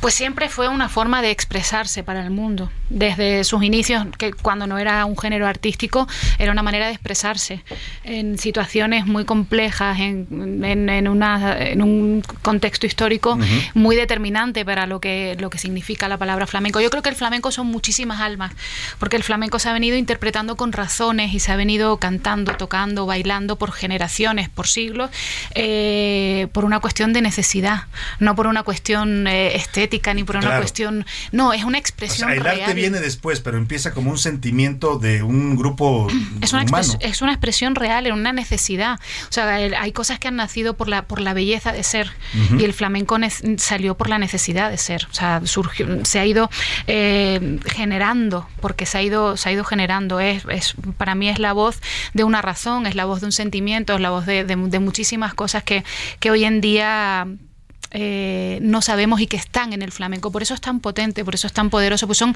muchísimas almas, generación tras generación, eh, contando cosas. El flamenco reúne estas dos disciplinas que es, es el canto, el cante hondo por un lado y el baile que tú expresas también en tu, en tu arte. Eh, eh, eh, en ambos vemos demasiada intensidad. Es un género que nos trae, nos, nos proyecta. Ahora veíamos, estábamos escuchando y viendo cantar a, Cachito y la verdad es que te empieza un poco a, erizar la piel, ¿no? Porque lo que transmite la voz y lo que transmite el sentimiento es muy profundo. De esa profundidad viene, viene, decías tú, de, de este origen, eh, pues, de, necesidad de expresión. Es real, o sea, lo que tiene el flamenco es que es real. No es una cosa impostada ni ficticia. El flamenco es real y viene de algo muy real. El cante, que es la, digamos, la, la piedra angular del flamenco, es una expresión muy visceral, es una expresión muy auténtica y es una expresión que nace eh, sin, sin aprendizaje, ¿no? En sus inicios, la guitarra es de una manera muy instintiva. De hecho, eh, sorprende ver a, a- a un flamenco mm, que nace cantando prácticamente o tocando o bailando. Eh, el baile es algo que se incorpora mm, eh, un poquito más tarde, en el, en el- en la- en el- cuando se convierte ya en un género artístico a partir del siglo XIX. Pero anteriormente era también una expresión muy salvaje, muy salvaje es la palabra. Y cuando digo salvaje no digo mm, no digo despeinada. No, no, No, sino que surgía de las calles, de los barrios, de los guetos, ¿no? Pues mucho antes que de las calles, de las de las ferias, de la, del- de la tierra, literalmente. ¿Proviene de los gitanos en esencia el flamenco? Sí. Sí, de ahí viene y de este grupo que pues se- desplaza por muchos lugares del mundo, ¿no? Hay muchísimas teorías, hay varias teorías al respecto, ¿no? Lo que es una realidad es que el pueblo gitano es, el- es, es flamenco y el, y el flamenco es al pueblo gitano. O sea, además, el- el, eh, cuando ya se empieza a convertir en, en, esta, en esta forma musical de expresión más, mm, más hecha, Sí. está, cla- está claro, está demostrado que, que es un asentamiento ya propiamente en España. Después de, de todo un periplo y después de, después Sí, de todo un viaje. Llegan a una España además que ya hay, hay un mestizaje eh, muy clarísimo en toda la España andalusí. Y entonces yo creo que tienen la, tienen la virtud, tienen el ingenio y, y tienen la, la capacidad de... de, mm, pues de, de quedarse con lo mejor de, de toda esa expresión, de mimetizarse y de compartir música y de compartir expresión y de mantenerse además muy en su, en su raíz. Creo Claro. que esa es una virtud que es inherente a, a- a esa raza. Y además es adoptada ya como, como una música y un arte representativo de España, ¿no? Que da a conocer a España en todo el mundo. Pues yo creo que es el folclore que más que más ha trascendido, que ha dejado muy atrás la piel de, de ser el, de ser un folclore, la dejó Sí. muy atrás hace mucho tiempo porque ha trascendido, está eh, es una, una mm, corriente artística en toda la extensión de la palabra con, con letras mayúsculas, eh, musicalmente mm, em, en, la- en- en las manos de la guitarra o de muchos instrumentos que se han ido sumando y en la voz del cante y en el baile, ha evolucionado muchísimo y ha trascendido todas las fronteras y hoy en día el flamenco se escribe con, con letras mayúsculas y Sí. en todos los lugares del mundo. Ha trascendido, no ahora, no ahora, en No, este no, momento, ya, ya- lleva mucho tiempo. Ya lleva décadas que esto se Lleva un- décadas un- y, la, y la verdad que es un género muy buscado, es un género que tiene una, una llave y creo que además es, es eso, es muy auténtico, habla de muchas verdades y desde, y desde la verdad A, también. a ustedes como exponentes del flamenco, digamos, aquí hemos escuchado esta semana, tratamos de hacer una selección de todo, ¿no? Desde los grandes exponentes históricos del flamenco, no sé, el Camarón de la Isla, escuchamos a Lola Flores, escuchamos, pero también escuchamos flamenco más moderno, este que ya trae ritmos incluso urbanos, que está muy de moda ahora con los jóvenes también, eh, a Z Tangana, a Rosalía, a muchos exponentes ahora mucho más jóvenes. ¿Y ¿Qué piensan de esta evolución que está teniendo el flamenco? Yo creo que el tema de la evolución es una cuestión que lo, que lo, lo dice el tiempo porque es la vista atrás la que te hace ver si, si, si una cosa, si, si una corriente fue evolutiva o no, o si aportó algo al flamenco para quedarse. El flamenco lo que no, lo que no, lo que no cuaja dentro del flamenco, lo- solito se desprende. Y yo creo que eso lo dice el tiempo. Yo creo que es un movimiento, es una corriente y que tienen que existir y han existido siempre. Y siempre ha habido un, un maestro que se ha echado las manos a la cabeza y ha dicho estos niños están locos o esta juventud está loca. Lo que sí, lo que creo es que lo que la- la- lo que llega al flamenco con rotundidad, con certeza, con verdad y, y que el flamenco lo puede puede darle la mano se queda y lo que no se desprende solito del Solito. flamenco y eso lo da el tiempo. Y seguirá la esencia del flamenco. La esencia es que se va en el la esencia nunca nunca se ha ido del flamenco. Nosotros somos intérpretes, somos personas que estamos eh, en el viaje del flamenco, pero el flamenco es uno, es eh, uno solo. No hay no hay muchos flamencos. Es, No. el flamenco es uno y nosotros somos intérpretes desde nuestro corazón, desde nuestra alma, haciéndolo mejor, peor, sobre todo haciéndolo con respeto, con honestidad, dedicación y, y- y amor a lo que hacemos. Pero eso, eso es eh, justamente el tiempo. Por ejemplo, contaban mucho ¿no? de, de Camarón, que lo has nombrado ahora mismo, y habían maestros del cante que decían, este niño está loco, ¿qué está haciendo? Sí, y le- sí. el tiempo le ha dado el sitio que tenía, Claro. que tiene hoy en día, que es pues un, Uno de rey, los del, grandes del flamenco. Yo creo, es una visión muy particular, ¿no? Que esa es la, esa es la cuestión, lo, lo dice el tiempo. Ahora, este, este arte, esta pasión, este amor que eh, nos expresa María Juncal, lo hacen todos los días en un lugar aquí en la Ciudad de México. Queremos que invites al público. Yo ya me muero por ganas de conocerlo. Eh, es el tablao flamenco eh, de María Juncal. Juncal Tablao Flamenco que está ahí en la Roma, en la Roma Norte, en Álvaro Obregón 293. La verdad es que, pues sí, estamos ahí. De hecho, tanto Cachito como Alfredo están con nosotros en el tablao. Y mm, pues es un lugar, un espacio artístico para, para el flamenco después de mucho tiempo.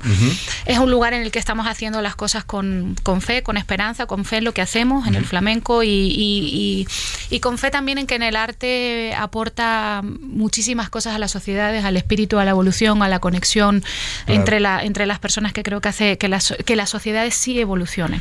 Entonces, Me- bueno. México tiene una conexión y un gusto histórico por el flamenco, ¿no? Aquí triunfó Lola Flores en su momento, grandes exponentes del flamenco han venido a México, el Cigala es, seguido por muchos mexicanos. Eh, eh, ¿Ves este, este momento, dices tú, el regreso? Y coincido contigo, porque ha habido históricamente tablados aquí en la Ciudad de México, pero hace tiempo que no había uno eh, con la calidad que ustedes están presentando ahora. ¿Cuándo puede la gente verlos? ¿Cuándo, son sus espectáculos? Estamos con espectáculo de miércoles a sábado, miércoles, jueves, viernes y sábado son cuatro días de espectáculo flamenco, un espectáculo genial. Cualquier día que vengan. Eh, hay baile y cante. Hay y todo. baile, cante y baile de primer nivel, cante de primer nivel, eh, cante de calidad. Vamos a, a no decir de primer nivel, ¿no? Porque la calidad ya viene, ya, ya implica eso. Claro. Entonces, eh, estamos de miércoles a sábado, 9.30 miércoles y jueves, y a las 10 de la, de la noche los viernes y los sábados, con un re- una comida española deliciosa, con un servicio, la verdad, la- para que la experiencia sea integral, para que te vayas con un buen recuerdo de Claro. Juncal Tablao Flamenco.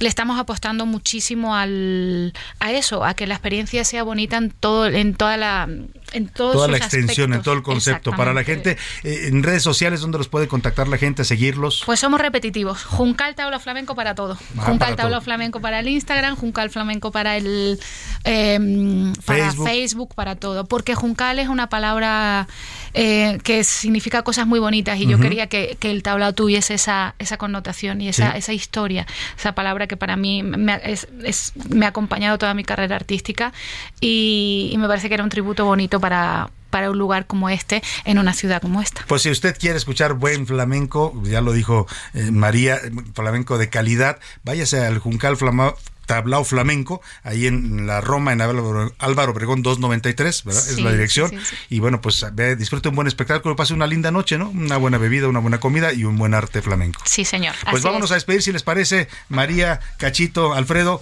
eh, con, ¿con qué nos despedimos? Por bulería. Vamos, ya. Vamos por bulerías con fandangos, ¿no? ¿Sí es esto? Bulería. Bulería, bulería, me está ya diciendo mal el productor. Gracias María, un placer tenerte aquí en la cabina. Gracias Alfredo. Igualmente. Gracias Cachito, gracias a, a los tres por este gran arte que nos comparten al público y no se pierdan este gran espectáculo que presentan en la colonia Roma. Vámonos.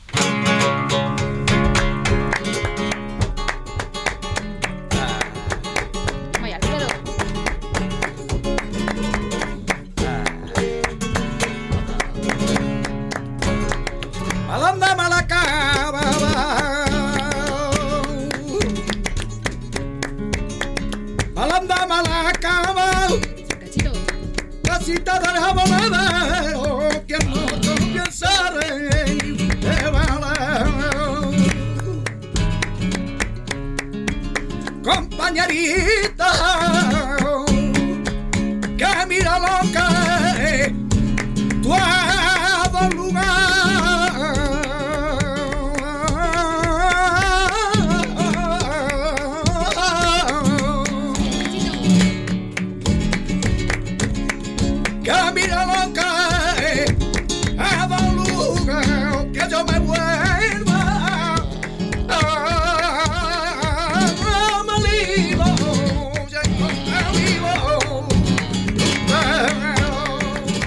Momento regresamos.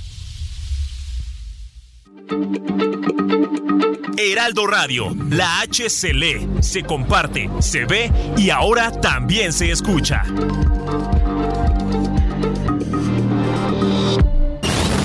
Ya estamos de vuelta en A la Una con Salvador García Soto. Tu compañía diaria al mediodía.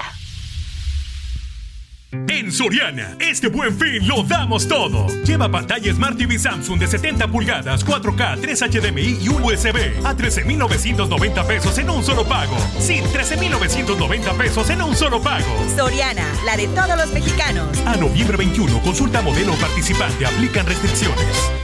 No te pierdas lo que Total Play tiene para ti este buen fin. Contrata ahora y llévate 150 canales, 100 en HD para que veas tus programas favoritos, 50 megas extra para navegar a toda velocidad, un servicio de TV adicional por 4 meses y por tiempo limitado recibe un Wi-Fi Pro sin costo. ¿Ves? Esta es una promo que sí es promo. Cámbiate ya y vive la experiencia Total Play.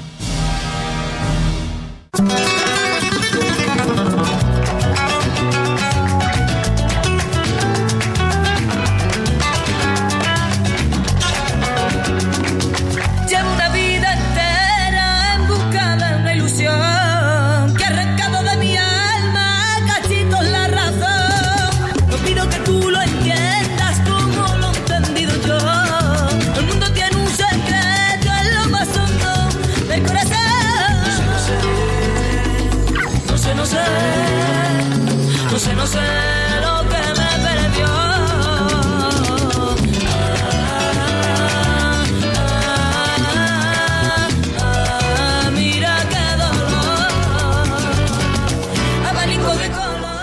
Dos de la tarde con 32 minutos. Estamos regresando de la pausa. Seguimos, por supuesto, ya cerrando esta semana del flamenco. Oiga, qué maravilla, qué experiencia tener aquí en la cabina esta música, el canteondo, esta expresión artística, una gran bailadora como es eh, María Juncal. De verdad, tiene un espectáculo que vale la pena que usted conozca si le interesa el flamenco, si le gusta ya este eh, género musical o si quiere descubrirlo, pues es una buena oportunidad para salir una noche, se va ahí a echar una copita a una buena cena española y luego ve este maravilloso espectáculo que tiene Juncal, el tablao flamenco. Y estamos regresando precisamente con Abanicos de Colores de Mesala, una canción de 2005. Mesala es el nombre artístico de Milagrosa Expósito, una cantante y compositora gitana de San Fernando. Con este tema y al ritmo de flamenco le canta el desamor que viven las personas que sufren decepciones amorosas y no encuentran el amor.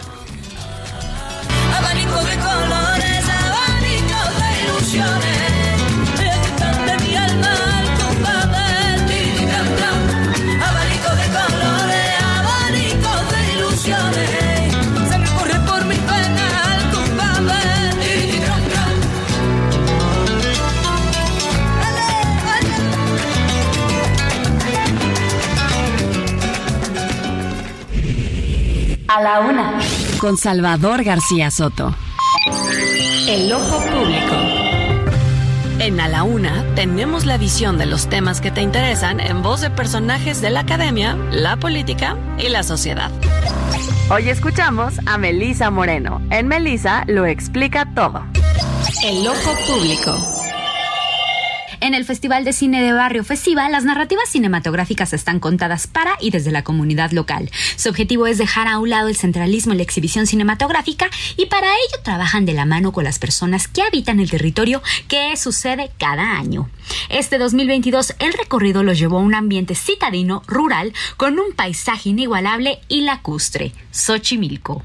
Festiva busca resignificar la idea de lo que es la periferia y comenzar a buscar los nuevos centros de la Ciudad de México, en donde el cine pueda convertirse en una verbena popular, en el que las comunidades se vean reflejadas y se apropien de la cinematografía, como otro de sus lenguajes diarios. Por ello, en la cuarta edición de este festival tendrá la ya tradicional sección Somos Barrio, donde recibieron 250 producciones audiovisuales, de las cuales fueron seleccionadas 43, cuyos realizadores, narrativas o personajes tienen como protagonista la zona suroriente de la Ciudad de México y el área conurbana. Somos Barrio Xochimilco 2022 se integra por seis programas de cortometrajes: Lodo entre las manos, Habitarnos, Búsquedas, Polisemia, Albedrío y Haciendo Vida. Además, un programa de cuatro largometrajes: Monstruo, Cuando cae la noche, La memoria se filtró por una grieta y La promesa del Tularco, donde se teje barrio. Por otro lado, las temáticas que se abordan son problemática ambiental, defensa del territorio, tradiciones y patrimonio cultural, memoria histórica de Xochimilco y sus habitantes, artes y oficios, género, acceso a la justicia, emociones en distintas etapas de la vida y problemáticas de los barrios y maneras de afrontarlas. Además, el festival busca promover el cine con temática comunitaria que muestra los ídolos del barrio y las historias en las que las personas que habitan Xochimilco se vean representadas. Para esto, el comité de programación estuvo integrado también por habitantes y agentes culturales de la alcaldía. El Festival de Cine de Barrio Festiva se realiza a partir de mañana y hasta el 26 de noviembre. Para conocer toda la programación, únicamente tienes que ingresar a www.festiva.com. Yo soy Melisa Moreno y me encuentran en arroba melisototota. Nos escuchamos la siguiente. A la una, con Salvador García Soto. Dos de la tarde con 36 minutos. Oiga, y hace mucho que no tenemos buenas noticias en materia económica en México y este día hemos tenido dos. Por un lado, la que ya nos decía el José Luis Sánchez hace un momento eh, sobre la- el pronóstico que hace Fitch Ratings, esta calificadora estadounidense que dice pues que ve un panorama positivo para la mejoría económica de México para el próximo año, ve indicadores ah, eh, positivos para el cierre del año y para el próximo año, lo cual es un buen es una buena eh, pues una buena manera de ver el futuro, ¿no? Que nos espera a los mexicanos en los siguientes meses. Y la otra la da a conocer hoy el INEGI. El INEGI dice que su indicador anticipado de crecimiento de la economía para este mes de octubre que acaba de pasar lo posicionaría en 5%. O sea, el INEGI está previendo que hayamos crecido 5% en octubre, lo cual sería un indicador también de que ya la economía está empezando a levantarse de aquella profunda crisis que sufrimos por la pandemia. Yasmín Zaragoza, cuéntanos, cuéntanos por qué el INEGI está dando esta buena noticia de crecimiento positivo para octubre. Buenas tardes. Hola, ¿qué tal Salvador? Te informo que en octubre la actividad económica de México creció un 5% en relación con el mismo mes del año pasado, de acuerdo con cifras del indicador oportuno de la actividad económica. Según el Instituto Nacional de Estadística y Geografía, el citado indicador es una estimación anticipada del desempeño de la economía previo a que se publique el indicador global de la actividad económica y es también una referencia previa de lo que podría ser el Producto Interno Bruto. Para octubre de 2022, el indicador que estima una variación de 5% a tasa anual del IGAE presenta sus respectivos intervalos de confianza de un 95% para los meses de septiembre y octubre de 2022. Cabe mencionar que en su comparación mensual, esto es con septiembre, el indicador oportuno de la actividad económica se incrementó ligeramente en 0.1%.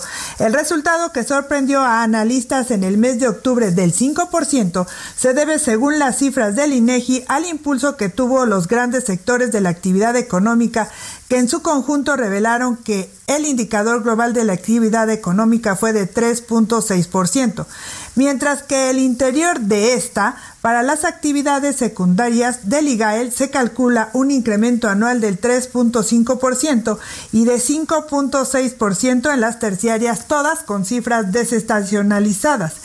De acuerdo con datos del INEGI, la actividad económica del país ha reportado crecimientos constantes, aunque en su variación mensual el crecimiento ha sido del 0.1% en agosto, 0.2% en septiembre y 0.1% en octubre, con lo que podría esperarse un estancamiento del crecimiento económico para el resto del año. Esta es la información, Salvador. Buenas tardes.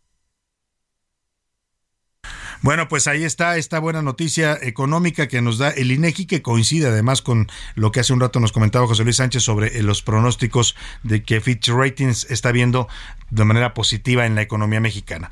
Oiga, y de una buena noticia vamos a una que no es tan buena y es de esas noticias siempre dolorosas de dar, ¿no? Porque yo siempre que doy este tipo de información me pongo en el lugar de la gente, de las familias, del dolor que están sufriendo y la verdad no es, pues no es fácil pensar que a cualquier familia le puede ocurrir esto, que es uno, creo, uno de los peores eh, dolores que puede experimentar una familia. La Fiscalía de Justicia de la Ciudad de México está investigando la desaparición de tres niñas, tres menores de edad en la alcaldía Álvaro Obregón. De acuerdo con la fiscal Ernestina Godoy, está el caso, por ejemplo, de Julie Alana, de 15 años, y el de Elizabeth, de 12 años que han desaparecido, sus padres la reportaron. Dice la fiscal que podría tratarse de una ausencia voluntaria, que las niñas podrían haber huido, pero se está investigando si es así o si fueron raptadas, secuestradas o qué fue qué pasó con ellas. Y hay otro caso, el de Carolina Díaz, una pequeñita de tres años de edad que pudo ser secuestrada por un familiar. Mil Caramino nos cuenta estas tres historias que tienen en común la violencia y la inseguridad que siguen sufriendo no solo las mujeres, también las niñas mexicanas. Buenas tardes, Salvador. Y es que en lo que va de noviembre se han reportado al menos tres desapariciones en la alcaldía Álvaro Obregón, Ciudad de México. Se trata de Elizabeth Jiménez, de 12 años, Carolina Díaz, de 3 años, y Julia Lana, de 15 años. Elizabeth fue vista por última vez el pasado 15 de noviembre, cuando salió de su casa para tomar el transporte rumbo a la escuela secundaria diurna número 111. La Fiscalía Capitalina siguió la ruta de la menor gracias a las cámaras del C5. Ella bajó del transporte, posteriormente tomó un microbús. En todo momento se le ve sola. Escuchemos a la fiscal Ernestina Godoy. De acuerdo con la información que hasta el momento hemos obtenido, puede tratarse de una ausencia voluntaria, pero no obstante eso, es nuestra obligación agotar todas las líneas de investigación posible hasta dar con su paradero.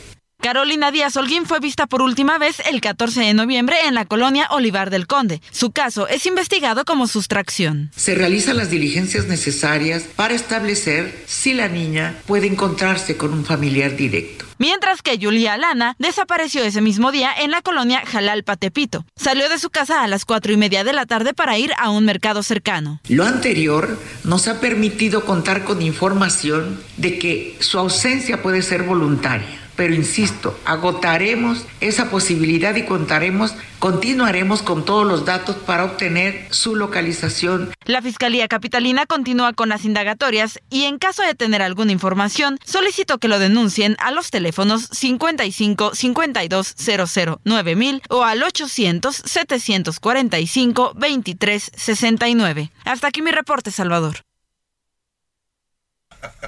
Bueno, pues ahí está esta historia lamentable. Vamos a compartir en este momento en nuestras redes sociales, en arroba S. García Soto, las fichas de búsqueda que ha emitido la Fiscalía de Justicia de la Ciudad de México para que si usted puede colaborar, contribuir, ahí vienen los datos de contacto para la Fiscalía, para la familia, ayude a encontrar a estas pequeñitas, a estas dos adolescentes y esta pequeñita que están en calidad en este momento de desaparecidas.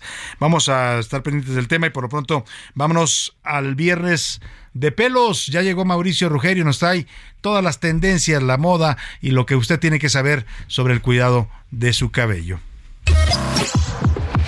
De pelos. Historias descabelladas con Mauricio Rugerio.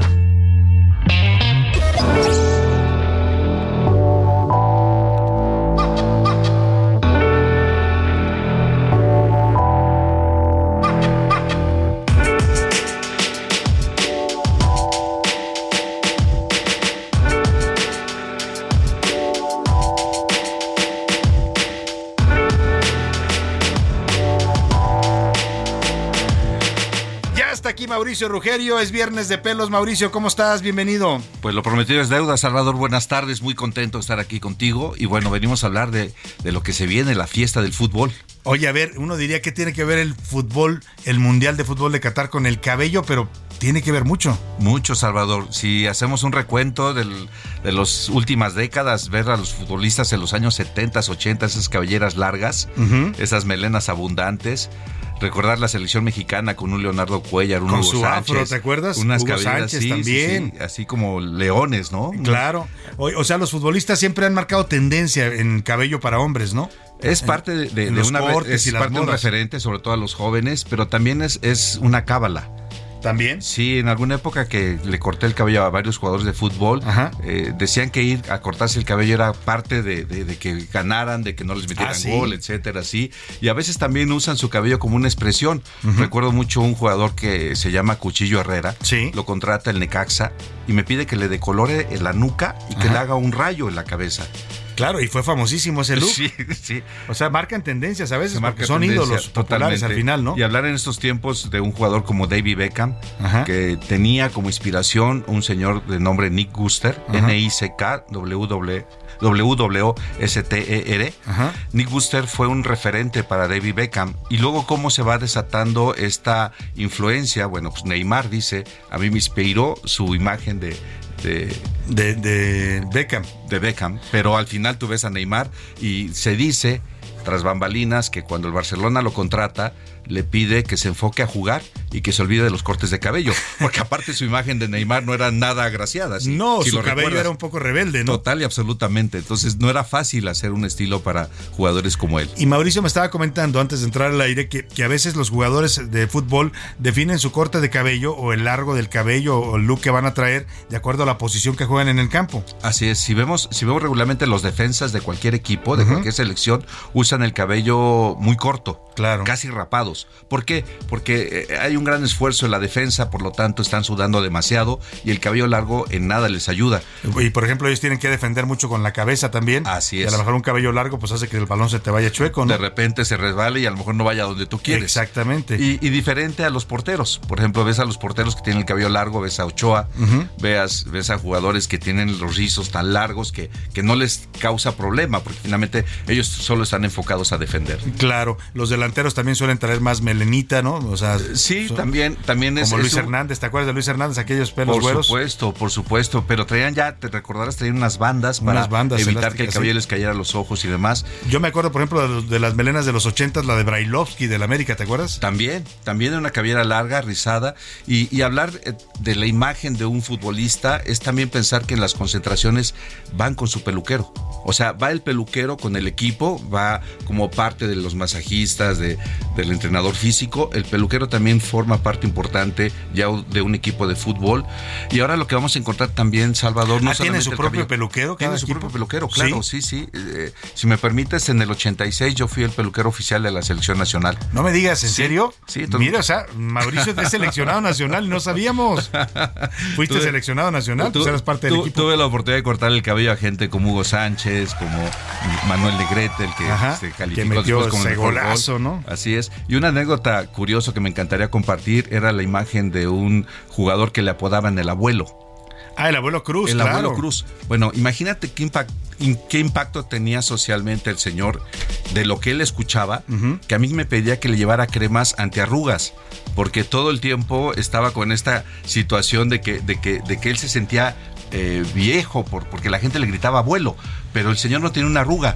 Entonces imagínate socialmente el impacto que generaba en él el escuchar que le gritaban abuelo, abuelo, y él se la creía y era pensaba él que era una cuestión de cremas. Oye, aquí está Oscar Mota, que es nuestro especialista. Como yo que hablamos de fútbol, él dijo, no, no, a ver, momentito.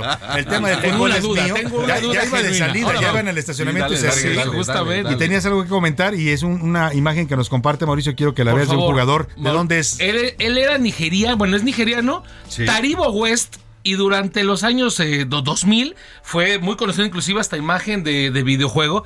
Descríbele, por favor, a la gente. ¿Y qué opinión tienes acerca de, Taribo West? Pues es que si, si lo vemos como tal, usa el color de la camiseta de- es. del equipo, de la casaca. De Nigeria. Entonces es un, es un referente. Luego usa un trenzado tipo rastas, lo que hace que también le sea muy cómodo para él porque los lados los trae totalmente rapado. Entonces no hay cabello. Entonces se vuelve, se vuelve un referente también en la imagen y lo que comentaba hace un momento, no solamente va a ser el cabello, vamos a darnos cuenta que el- los tatuajes Marcó tendencia, va- va- van a ser un, un referente y, y- y dos personajes a seguir en este mundial, claro. Primero por su talento, Messi Ajá. y por supuesto Ronaldo Cristiano. ¿No? Cristi- Cristiano, Cristiano Ronaldo. Rolando. Oye, pero Messi no es no usa un look así muy llamativo en el cabello, puso un corte muy convencional, ¿no? Él, él es más conservador, pero Ajá. si vemos eh, su imagen a través de la historia como Claro. futbolista, sí se ha decolorado el cabello, sí ha tenido Claro. el cabello largo, ha usado la barba, ha tenido estilos tipo hipster, aunque una vez más, como bien dice Salvador, su imagen es conservadora.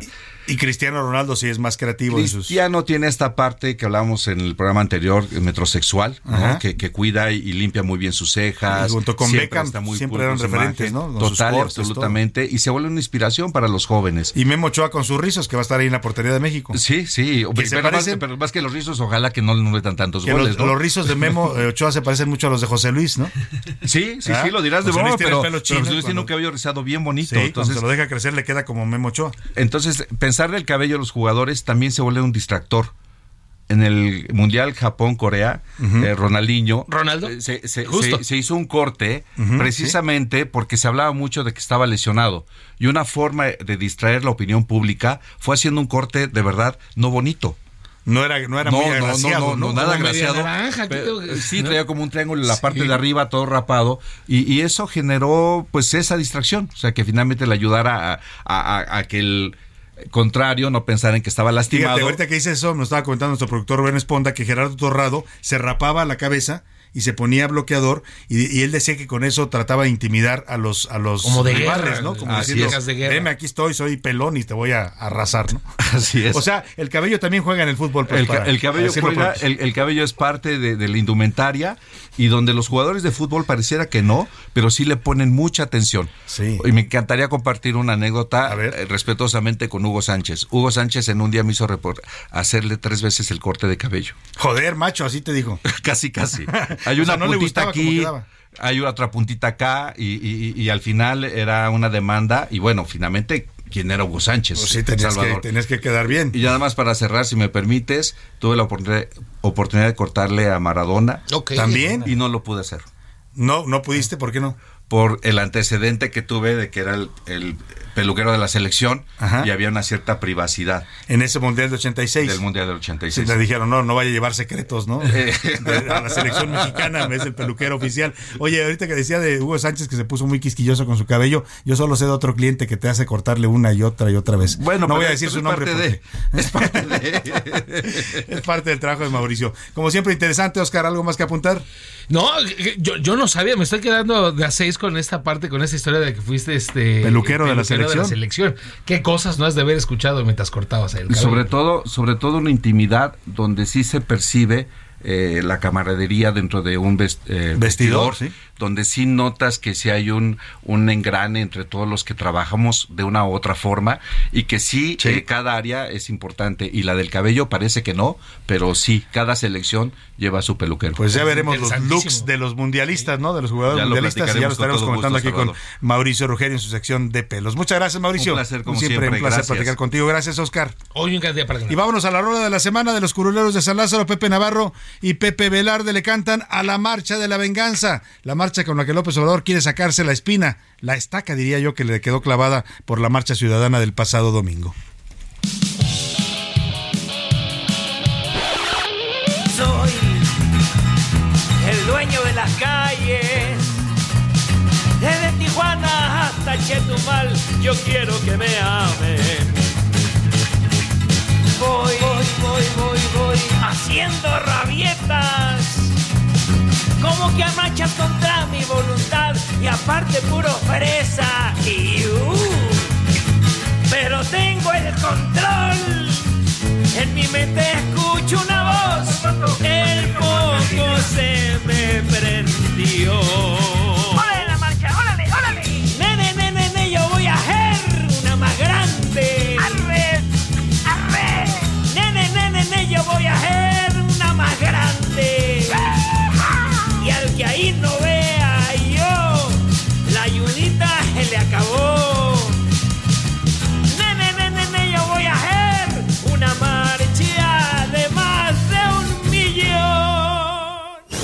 A la una, con Salvador García Soto. Dos de la tarde con 53 minutos. Vámonos al entretenimiento con Anaí Arriaga.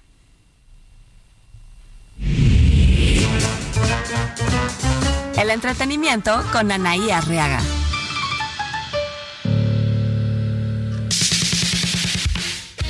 Querida Anaí, feliz viernes, ¿cómo estás?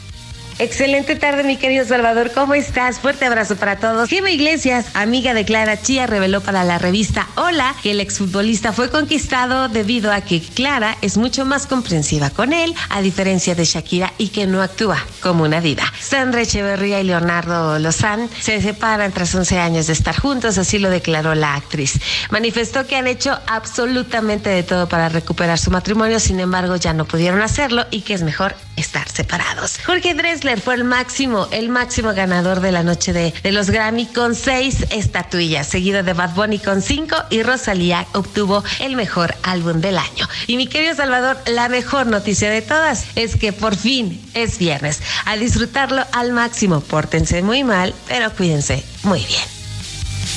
Bueno, pues ya no nos queda más que despedirnos. Gracias, Anaí Arriaga, José Luis Sánchez. Buen viernes. Buen viernes, Salvador, a disfrutar el fin de semana y Corona Capital, un concierto importante aquí Oye, en la capital. hoy empieza que- el Corona Capital, ya muchos jóvenes están llegando ríos de jóvenes y de no tan jóvenes ahí a- al Autódromo Hermano Rodríguez al Foro Sol, ¿no? Así es, a lleva en la curva 4 del Foro Sol. Pues eh, grandes bandas, ¿eh? Grandes Sí, bandas musicales que vienen a estos conciertos. Muchas gracias, que pase un excelente fin de semana. Aprovecho, lo dejo aquí con Adriana Delgado y el dedo en la llaga. Y yo lo espero mañana. No, perdóneme, mañana no, el lunes a la una. Hasta pronto.